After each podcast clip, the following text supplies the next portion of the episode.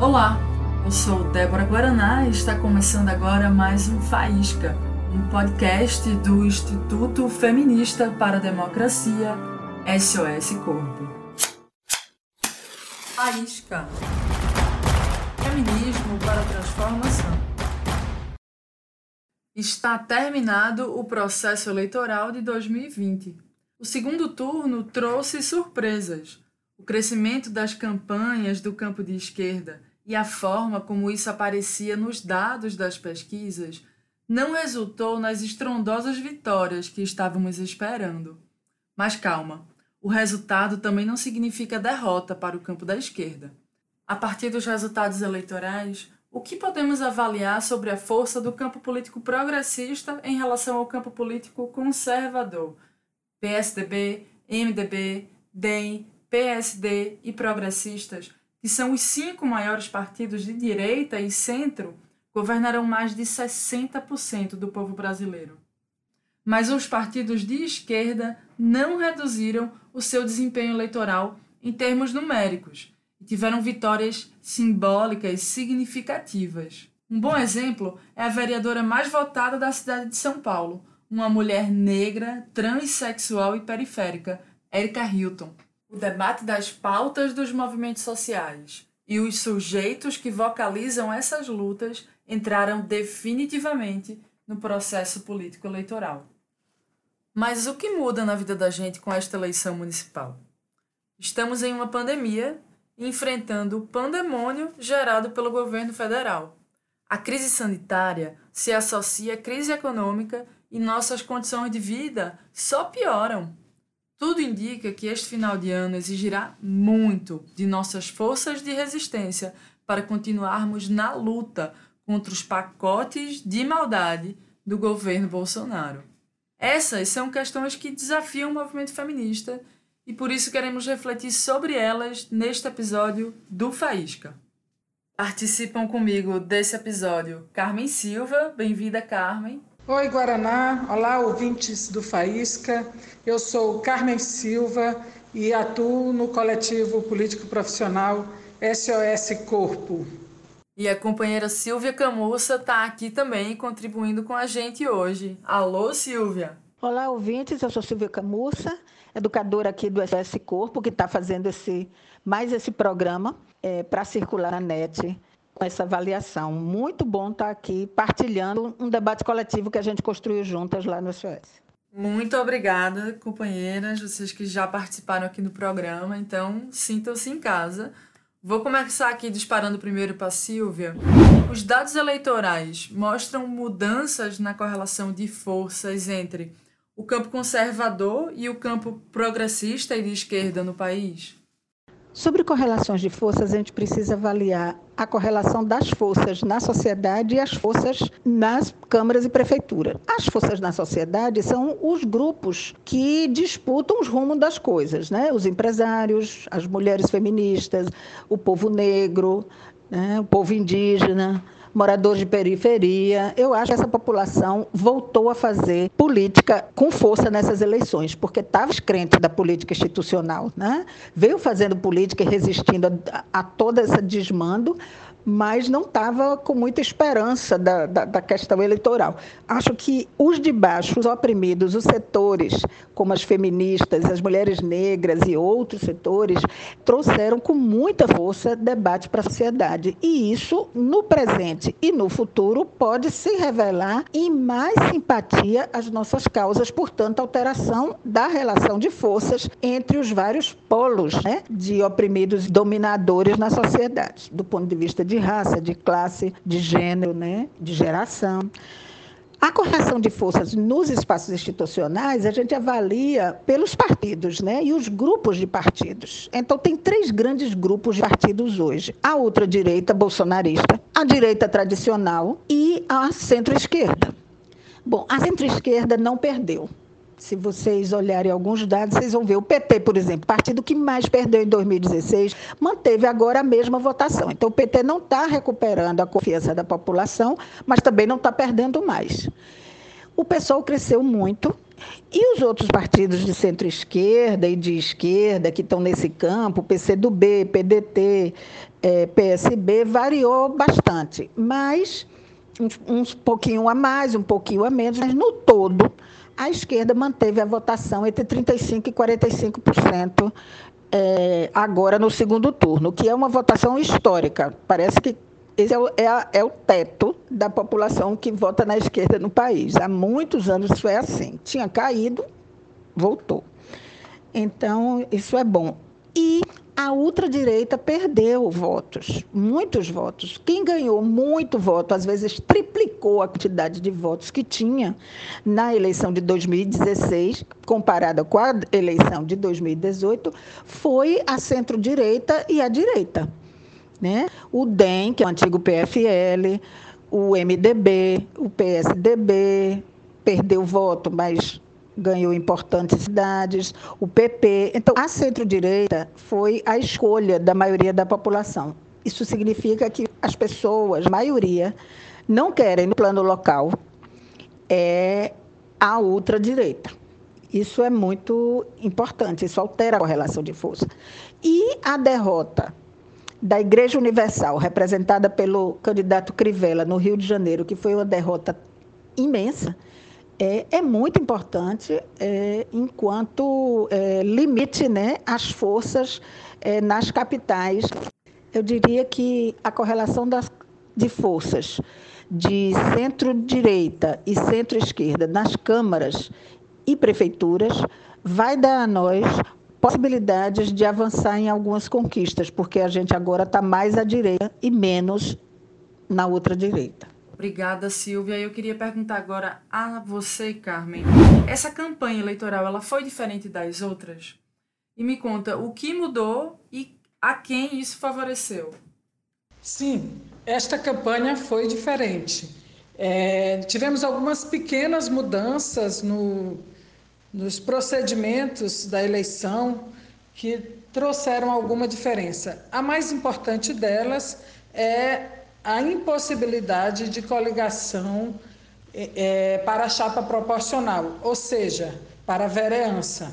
Cada partido teve que montar sua chapa e atingir o coeficiente eleitoral para poder eleger o primeiro nome de vereador ou vereadora eleita.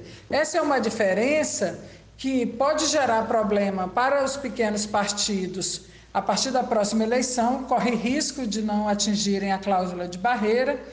Todavia, ela também fortalece a ideia de que o partido político, numa sociedade, deve ter um programa para concorrer às eleições é, e não se é, montar uma chapa coligada com outro partido que, a princípio, deveria ter um programa diferente. Então, é uma questão aí para a gente discutir é, nas próximas eleições.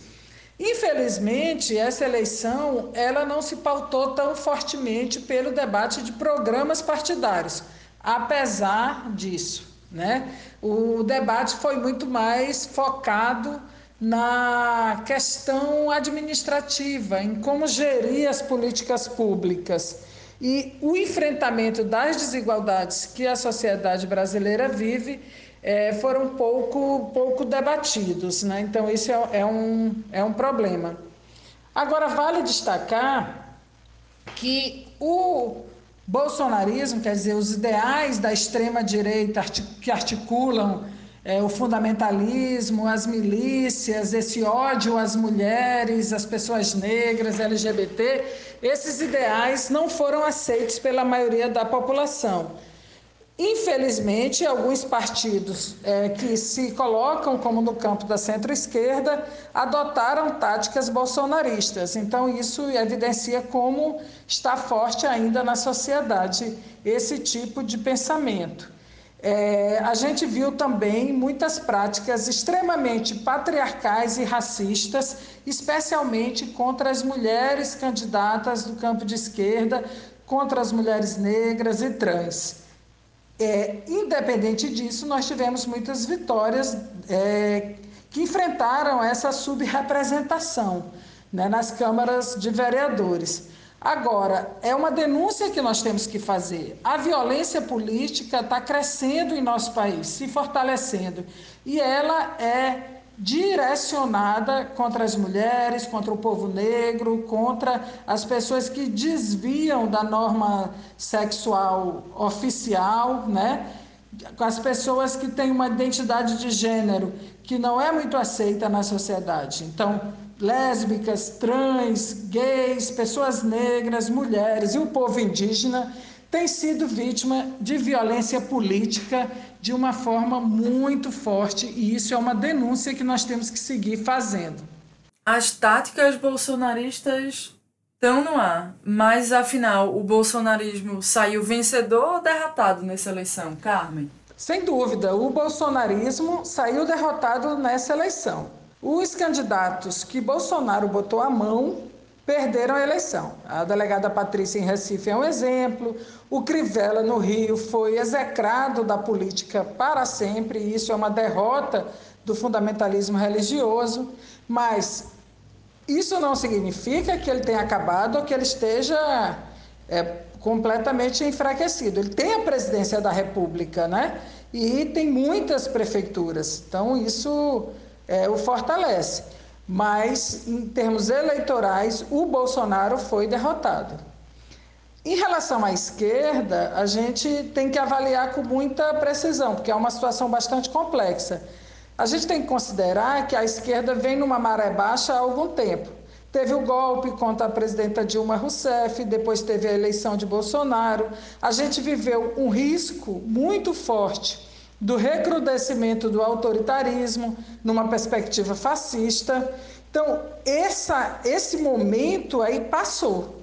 Agora, o que a gente viu se fortalecer na eleição foi a direita tradicional, que também às vezes é chamada de centrão, mas na verdade, o chamado centrão e a direita tradicional saíram mais fortalecidos. Mas a esquerda se mantém, apesar do PT, que é o maior partido da esquerda, não governar capitais.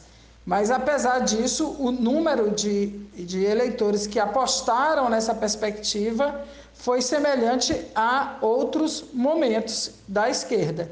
Agora, tem muitos desafios, né? A esquerda precisa se repensar em como dialoga né, com as pautas dos movimentos sociais e com os sujeitos que constroem os movimentos sociais. Sem se repensar por aí, a esquerda não vai alterar a sua a visão que a sociedade tem sobre ela. E também tem, precisa repensar o sistema político brasileiro. Não é mais possível manter essa forma de eleição e não é mais possível para a esquerda não ver a crise de representatividade que existe no, no sistema político brasileiro. Então, tomar as pautas dos movimentos sociais e os sujeitos dessas pautas como aliados políticos é muito importante para construir um programa de país. Não, não dá mais para a esquerda partidária ver os movimentos como apoiadores de última hora. É, é preciso compreender isso e também adotar medidas que possam pôr fim à subrepresentação de mulheres, das pessoas negras, dos povos indígenas, da classe que vive do seu trabalho, de quem é dominado e explorado e que é subrepresentado nesse sistema político. Sem mudar a forma de eleição, sem mudar a forma de organização partidária, a gente não vai ter a possibilidade de construir um programa de país que seja democrático, que seja popular, que represente a maioria da população brasileira. Carmen, e os movimentos sociais, como eles atuaram nessas eleições, para além desse, desse chamado de última hora para apoiar campanhas? É, qual o impacto que os movimentos sociais tiveram no processo eleitoral? É bem interessante essa questão.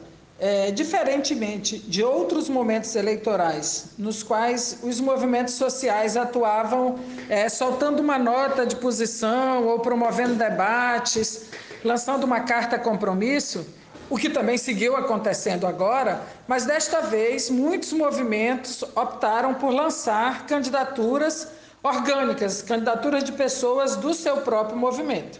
Obviamente, pelos partidos políticos e majoritariamente pelos partidos do campo de esquerda. Isso porque no sistema político brasileiro é impossível você lançar candidaturas por movimentos sociais. Né? Para participar do processo eleitoral efetivamente, você tem que entrar em um partido político. Mas, mesmo assim, a gente viu a caracterização de várias candidaturas como sendo candidaturas de movimentos.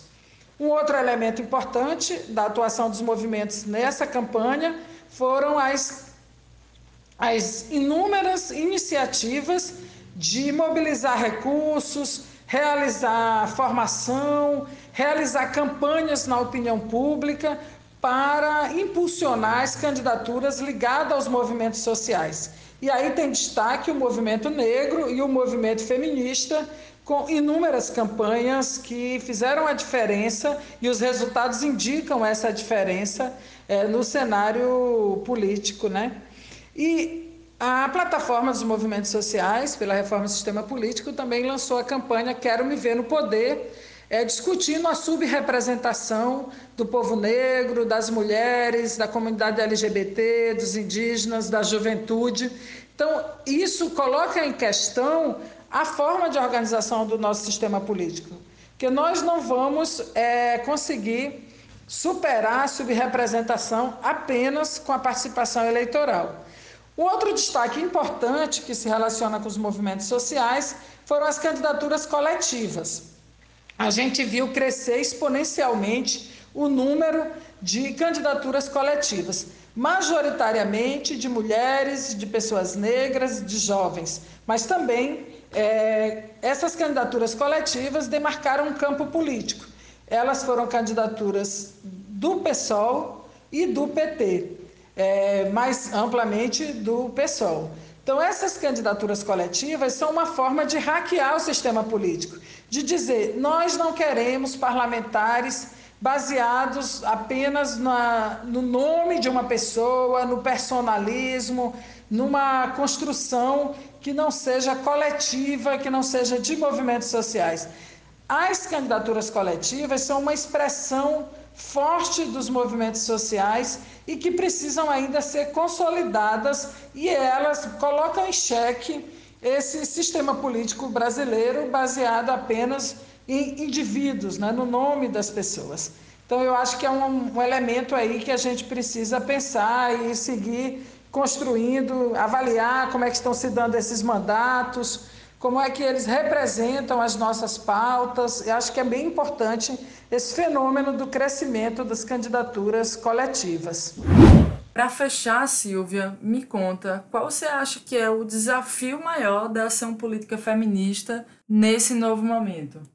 Feminismo, pelo menos do nosso feminismo, que é também antirracista né, e contra todas as desigualdades de classe, são muito próximos aos desafios da própria esquerda. Não estou falando da, da, dos desafios da esquerda partidária. Os partidos de esquerda têm seus desafios próprios e eles vão ter que, com sua militância, se construir. Especialmente terão chance se atuarem mais democraticamente com as suas militâncias internas. Terão que se resolver aí, tem, terão que resolver como vão se aliançar, se vão ser dois grupos, né, ou se vão todos fazer a tal frente ampla de esquerda, porque a hora é essa. Mas é aí a questão dos partidos. Agora, do ponto de vista dos movimentos sociais de esquerda, o feminismo tem alguns desafios muito parecidos e alguns específicos toda a esquerda precisa aumentar a adesão da população às suas propostas, à sua visão de mundo, à sua crítica ao que está errado agora, à sua defesa do direito das pessoas é, que defendem, né? Então, é, é preciso é, aumentar a quantidade de pessoas que simpatizam, concordam e estão dispostas a se engajar na luta. Então, a gente precisa ganhar adesão às ideias, visão de mundo, tanto o que a gente acha ruim no mundo como está agora, como o que a gente propõe para uma vida melhor, e precisa ganhar adesão às lutas, aumentar nossa força e capacidade de lutar. Nós teremos pela frente posse de novas câmaras. Acho que um desafio é em cada cidade onde há movimentos organizados marcar presença já na posse e construir desde já o que, o que pretendem os mandatos progressistas.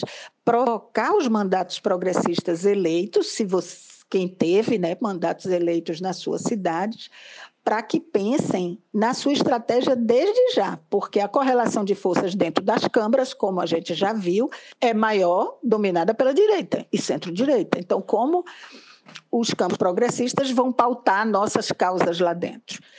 Provavelmente a gente vai ter que fazer essa tarefa. Se não fizer, é pior, porque as candidaturas progressistas não tem aliados dentro, e se não tiver com quem dialogar do lado de fora, na sociedade, que são os movimentos, né, para ressoar nossas pautas nos espaços institucionais, causar problema, reverberar nossas denúncias, vai ficar bem mais difícil de pressionar as prefeituras e o poder executivo.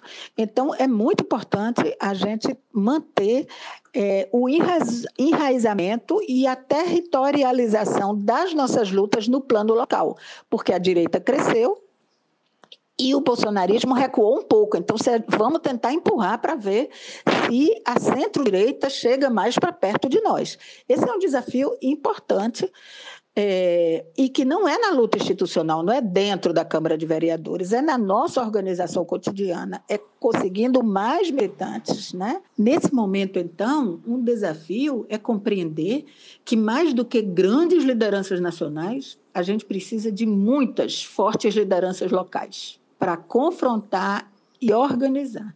Então, a formação política de, de nossas lideranças para compreender como funciona a dinâmica da sociedade, as relações de poder e a capacidade de argumentar vem da formação política e muito enfrentamento de debate terá que ser feito.